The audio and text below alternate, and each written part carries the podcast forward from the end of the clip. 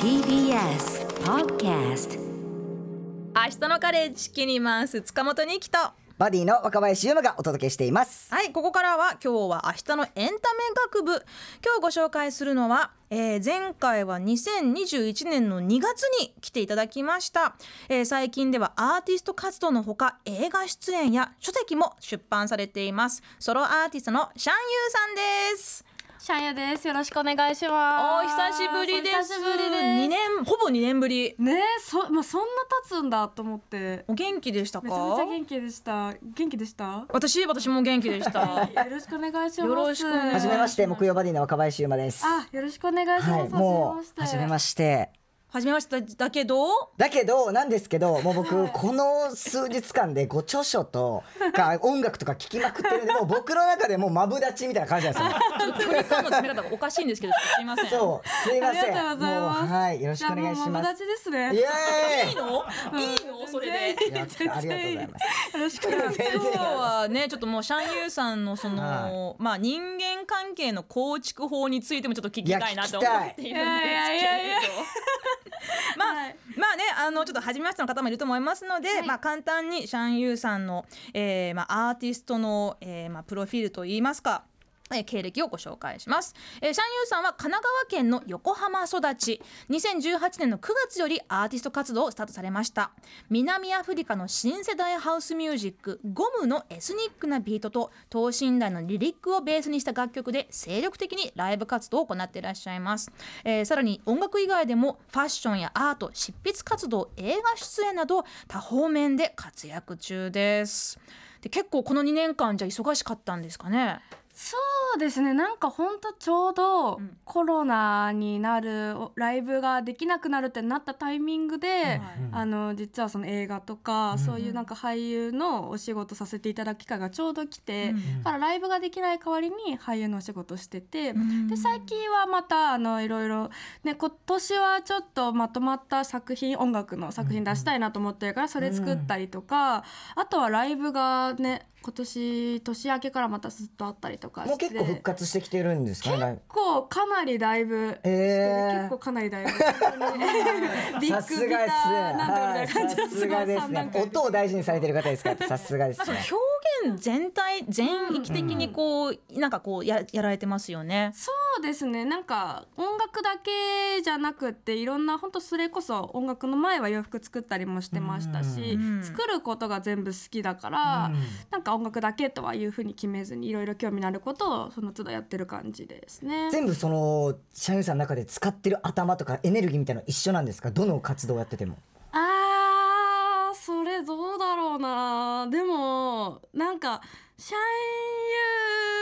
どあどうどうだろう。なんかエネルギーっていうかパーセンテージが結構違う感じはあって、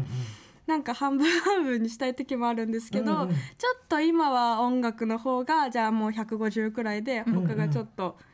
100ぐらいにしようとか、うんうん。まあ。150がマックス150にまだ100ありますから。100だとちょっと抑えてるの。超えてるんですけど、なんかなんかその都度いろいろ自分の中でパーセンテージは違うけど、うんっていう感じでやってますね。でまあ今回はねちょっといろいろお聞かせいただきたかった、あの5本の話なんですけれど、えーご自身初のノンフィクションルポエッセイ「時々寿」はい。えーこちら小学館からね出版されているんですけれど、まあ、この寿というのがね寿町のうんことでして、で、まあ、横浜にあります日雇い労働者の町いわゆるドヤ街、えーうん労働者向けの簡易宿泊所として知られている、えー、寿町に6年間通い続け、えーそこで出会った人々とのリアルなドキュメンタリー作品本であるんですけれどこれあのアーティスト活動を始める前からもう始まってるんですよね。そうなんですよ。私今あ多分社員になって18年の9月からだから、うんうん。1920今4年うん。くらいで、寿町通いが6年だから全然寿通いのが長くって、はい本当これは寿町通いでまあいろんなそこでなんかあの出会った人とかと話しつつそれの影響もあったりして、結局シャンユーってか音楽活動することになったんでだいぶ本当この街で出会った人に影響を受けてますね。もともとは炊き出しボランティアとして通い始めたんですか？あもともとはあのーそれこそこの「時々寿」の編集をやってくれたあの方がいて、でその人が普通に友達で「なんか最近何あったの?」とか、こういうこと面白くって」とかこの映画見た?」みたいな話をする友達だったんですけどでその人にまあ私が高校生の時とかにその震災ボランティア、あの東日本大震災とかの震災ボランティアに行ってる話とかをしたら、えじゃあ多分、まあ、その時あゆみって本名であったんで、多分あゆみちゃんあのすごい興味がありそうな街が横浜にあって多分実家も近いし、一緒に行ってみないっていう風にあの誘ってもらって行ったのがこの寿町っていう場所で、でその時はちょうど初めて行った日は夏だったから、炊き出しいつもやってる炊き出しはやってなくって、その町でやってるお祭りに参加したんですけど、でそこからまあどんどんあのこの町に興味があるんだったら毎週金曜日に炊き出しやってるから、ぜひ一緒にあの、まあ、遊びに来る感じで全然ラフな気持ちでいいから来てみてっていう風に言われて、そこからなんかどんどんどんどん炊き出しにあの行くようになってっていう、なんかその時はだからなんか炊き出しの手伝いをちゃんとやりたくて行ってるっていうよりかは、なんかちょっと興味があってというか、ちょっとなんかどういうことやってるか知りたいし、私ちょっと暇だし手伝えるから行こうみたいな、結構すっごい軽い気持ちでずっと行ってて、それがなんかずっと長く続いてるっていう感じなんですよね。最初は結構遅刻してましたもんね。そうずっとだからずっとそう本の中で朝朝なんか7時半結構早いんですよねスタートがそうそうそうめっちゃ早くてで朝7時半に集合なんてまあ無理じゃない。ですか最初から無理と思って確かに確かに。仕事でも7時半集合かってなるのに、仕事じゃなかったらもっと無理じゃないですか。7時半は確かにね。マジで無理でそれで結構ずっと間に合ってなくてなんなら終わりの方にしか間に合わないみたいな。撤収の時間そうそうそう。こともずっと続いて本当片付けだけ手伝いに行くみたいな日もめちゃくちゃあるんですけどなんかまあそれもまあいつもあいつは遅刻するからなみたいな、早く来たらもう今日やりふるなくらいのことで言われたりとか。して、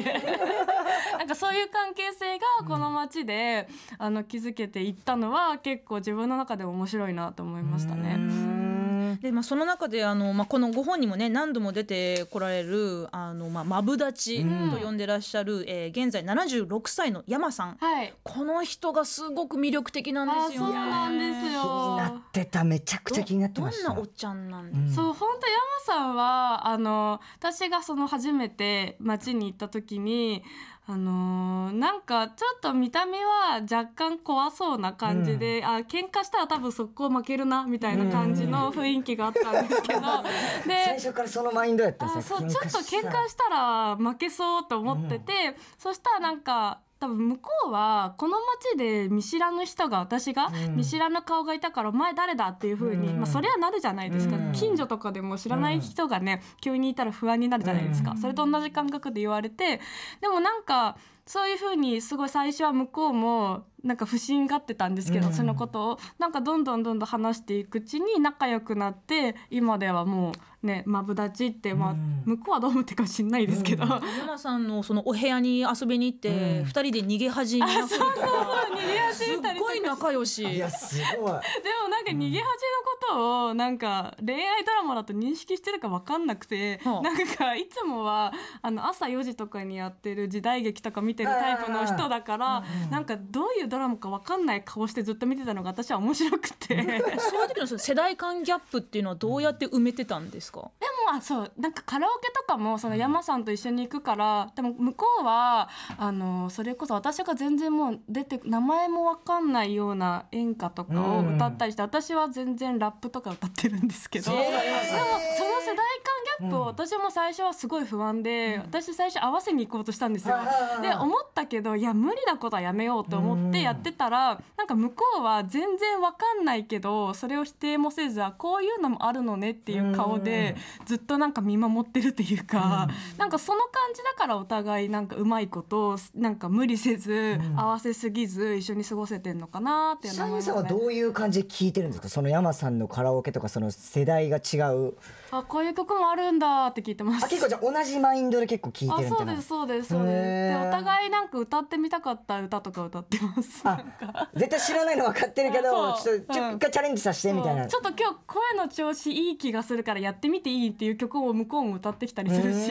そういうカラオケってなんかスナックみたいなところだったりするんいですか？や普通に街のチェーン店です。へえもう個室の。街の最安値に行ってます、いつでもその当時まだそのアーティスト活動を始める前だったんですけれど、なんか歌に自信がなかったって書かれていあてそうすごい嫌でめちゃくちゃ嫌で。だから最初山さんに誘われた時もあの私人とカラオケ行くのとか本当無理だしみたいなこと言ったら「うん。えなんで無理なこと無理なことあるか?」って言われて「いや無理なんだよ」みたいな言ってたらでもなんかこう実はその歌が下手って思われるのが嫌だからって言ったら、うん。なんかそんなことあるかみたいなそんなこと言う言わないから大丈夫だ安心しろってすごい言われて、じゃあそこまで言うならしつこいし行くかと思って行ったらなんか全然なんか大丈夫だった？よかったっていう なんかわかんない褒め太鼓判そうしてくれてあなんかこれはすごい気持ちよく一緒にいれるかもと思ってそっからなんか徐々に慣れていったっていうのは実はありますね。まあ、その山さんとカラオケ行ったり、まあ、テレビみ一緒に見たりしたり、あとはまあその炊き出しにも結構積極的に参加する時期もあったりしてで,、その最初はなんかこうなんでしょう、まあ、興味本位な感じでうん。行かれたと思うんですけど、その6年間通い続けたっていうのはやっぱりその寿町にこう思い入れが芽生えてきたっていうわけですかそうですねなんかまあ寿町って山さん以外にもすごいなんか話してて楽しいなって思う人とかがすごいたくさんできて、最初はだからその寿町っていう町自体に最初は興味があって、まあなんかどういう人がいるんだろうとか、その興味本位の部分も多分確かにあったと思うんですけどなんかどんどんどんどんそこでできた人たちに会いに行く感覚で、うん。友達がなんかより多く住んでる町だから行くみたいな、そうそうそれがなんかたまたま多分寿町だっただけだと思うんですけど、だから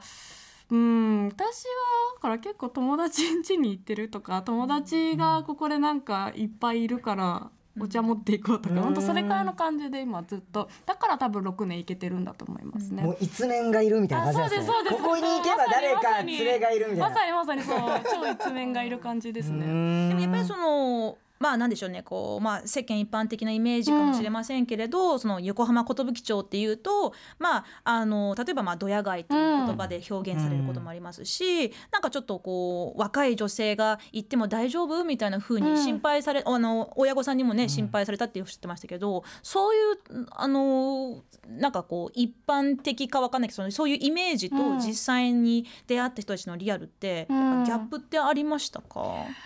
確かに今でもまあその横浜の寿町っていう町に行ってるって言ったりとか、まあ、こういう本を出してるから、ああそういう町に行ってるっていうのを知られると危なくないってやっぱり、うん。えーでもあそこの町ってっていうそういう町に対してのネガティブな意見を聞くことはあってなんかそれは私は全然否定する気がなくって、うん。そういうふうになんか思う人がいるのも確かだから、それは事実だし、うん。まあそれではいいと思ってるんですけどで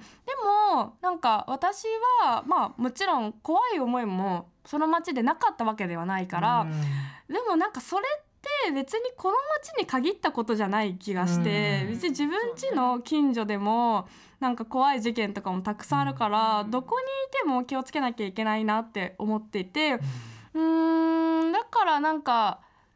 でもそのこの町にいる人がじゃあ全員危ないかその寿において。うん。寿において全員危ないかって言ったら多分違うから、でもそれが違うかどうかを自分で見たかったから、うん。その前評判的にこの町に対してその寿に対しての、多分知りもしない人とかが勝手になんかいろいろぐちゃぐちゃ言ってんのは気持ち悪いなって頭くんなって思ってたから、なんかそれをそのもしわかんないけど他でなんかいろいろ言ってる人がいたらじゃあてめえで見に行けって私は思うし、うん。私はそういうタイプだからうん。自分で見に行って私もはまあその自分で見に行った結果、まあ、怖いところも確かにもちろんあるけど、自分がその街で出会った人はなんか少なからずいい人の方が多かったっていう、まあ、それだからそういうなんかことを私は自分の言葉で伝えられたらいいなって思ってその日記みたいな感じでこの本で綴っていたつもりなので、なんかそこが伝わってればいいなっていうふうには思ってますね。確かになんかその怖い街なんでしょうっていうのがもう第一印象になっちゃうと、うん。なかなかそれって変えるの難しいし、うん。なんかそうそういうこうなんかあの偏見っていうところなんですかね、うん。こうやっぱりメンタルって変えられない部分あると思うんですけど、例えばそのこういうねあのシャンユーさんの本が最初の入り口だったとしたら、うん。え横浜の寿町っていうこういう街があるんだって。でもちろんね今おっしゃったようにまあそのね100%怖いことなんてないよってわけではないけれど、うん。でもこんなにまあなんか人情あふれる出会いがあったり、子どもたちも竹田に参加したりあのいろんな人たちと出会いがあるっていうところを知ると、なんかそういうなんかこう上から目線的な偏見っていうのはうん。少なくなるんじゃないのかなって。そうなんかすごい私はこの街であの本当いろんな全ての物事においてそうですけどいい面と悪い面両方あるのっていう風にすごい思って、だからその寿も確かに悪い面もあると思うけど、なんかでもそこだけじゃなくてそこだけしかない街とか、そこだけしかない物事多分ないから、うん。いい面もあってでもなんか悪い方ばっかりなんていうか目立っちゃうといい面が見えなくなっちゃうじゃないですか、うん。なんかそれって超もったいないなって思っててだから私はそのなるべく自分の目で見た両方の部分を自分の言葉で伝えられたらなって思ってこれを書いてたし、だからそのまあこの話を聞いて寿っていう街に興味を持ってくれた人とかその私の方に興味を持ってくれた,、くれた人がこれを読んでなんかそこからその読んでくれた人とか受け取ってくれた人がどう感じて、どういうふうに思うかはそれはもう自由だから、なんかそうそういうふうになんかなっていったらいいなっていうのはすごい思ってますね。なんかこのご著書を拝見してて、なんかすごい思ったのがなんか今そのいい面悪い面みたいな話がありましたけど、なんかもともとシャンユーさんってこうあのご著書に書いてましたけどもともとネガティブだったっていうこと書いてあるじゃないですか。そうですそうですなんかそれが結構今のマインドに変わっていったっていうのはその寿町での人との出会いとかそういうのがやっぱ大きなきっかけというかあ影響あるんですか？でもそうかもなんか結構物事をなんか悪い方に考えちゃったりとか、なんか疑心暗鬼だったりとか、うん。あんまりなんかすぐ「えーでもそれって」みたいなうん。ちょっと疑い深い性格がずっとあったんですけど、でもあとちょっと自分がやってうまくいかなかったことを人のせいにしちゃったりとかうん。するところとかが結構あって。うん。でもこのあの寿町で出会ったその私のマブダチの山さんが、うん。なんかほんとてめえのケツはてめえで吹けっていうのが口癖なくらいマジでなんかお前がなんか自分の人生のなんかケツをちゃんと自分で尻拭いできなくてどうすんだみたいな自分のやったことちゃんと全部自分で責任持ってよみたいな感じのタイプでそれを本当会うたんびに言ってくるからなんかそれが私は結構一番ぐらい影響を受けてで本当お前なんか人生なんだから好きなことやりゃいいんだよ誰にもなんか指図されずみたいなことを結構言われてでなんかそんあのカラオケのこともそうですけど、なんでそんな風に悪い風にいつも考えんだよみたいな、結構なんか真横でずっと、うん。なんか精神自分のそのネガティブな部分をグググググって強制的にうん。なんかポジティブな方にいい方になんか変えてくれる人がいたからやっぱそういう人とあの出会えたっていうだけでもなんかこの街でのなんか財産っていうか私は。それがすごいなんか良かったなとと思いますね。じゃあ本当に今の社員さんがあれのはもう山さんのおかげって言っても過言ではない過言ではないですねうん。本当に。全然そうだと思います。うーん。シャンユーさんご自身も横浜育ちだあそうけれどはい。本当になんかやっぱりこう私もね過去にあの横浜に住んでたことあるんですけれど、まあ、日の出町の近くのあたりで寿町もね本当にもう歩いて20分ぐらいで行こうと思えば行けた距離なんですよ。でもまあちょっと機会がなくてね、まあ、知る機会がなかったのもあるんですけどあのあまりこう出会いがなくて、だから本当にこうある意味世界が全然違う人とのそういう出会いがあって、で友情が芽生えて、でそこからもう本当に人生変えるぐらいの影響力をあのもらうっていうのってなかなかできないことだなって思うんですけど。なんかもうイケイケゴーゴーでしたね。今のシャンユーさんのこのねもうイケイケゴーゴーみはもうこの寿町で培ってきたもの。そうです。なんかもともとイケイケゴーゴーなとこはあったんですけど、けど加速した感じがありますこの街って。うん。なんか出会った人と話してたりしてて。その高校時代その結構ネガティブとかコンプレックスがいろいろあったってここにも書いてますけれど、そういうなんか自分に自信がないけれどその公園で出ら出会った知らないおじさんと仲良くなるって、そこどういうふうに起きたんですかね。なんかあの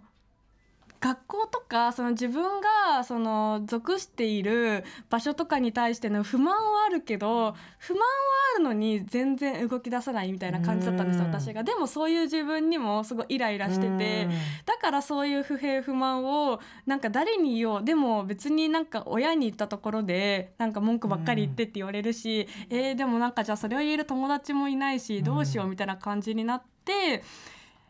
でも多分なんかもう二度と会わないかもって思った人とかには、うん。なんか自分は割と言えるタイプだったっぽくてそれが自分の高校の近くにあった公園のおじさんで、多分そういう人とってなんかその利害関係な関係なくうんうん。意外と喋れたりするじゃないですか、あー。もしかしたらもう会わないかもしれないから、いい顔する必要がないから、だから多分そこででもそれがまたなんか仲良くなって明日も会っちゃったりするんですけど、うん だからもっといい顔しておけばよかったんですけどなんかでもそういうのの結構積み重ねはち小さい頃から割とあったりはしてて。おじさんはどんな感じで聞いてくれるんですか？そのシャミさんの話を。んなんか普通の相槌くらいしかしなかった気がします。それに対して、それに対してそういうこともあるよな。うーんそっか。ぐらいの本当にそれくらいだった記憶しかなくて、なんかその公園でまあその本の中でも出てくるんですけど、あの公園で会った仲良くなったおじさんからありがたい言葉言われた記憶は今のところちょっとないから。そんなに聞いてもらったのに。そんなこうドラマチックなねこう瞬間があったってわけじゃないけれどそうなんかでもすごい、私はあの時はそねいろいろなんか話を聞いてくれた、まあ、一方的に話したくらいの感じなんですけど、ありがたかったなっていう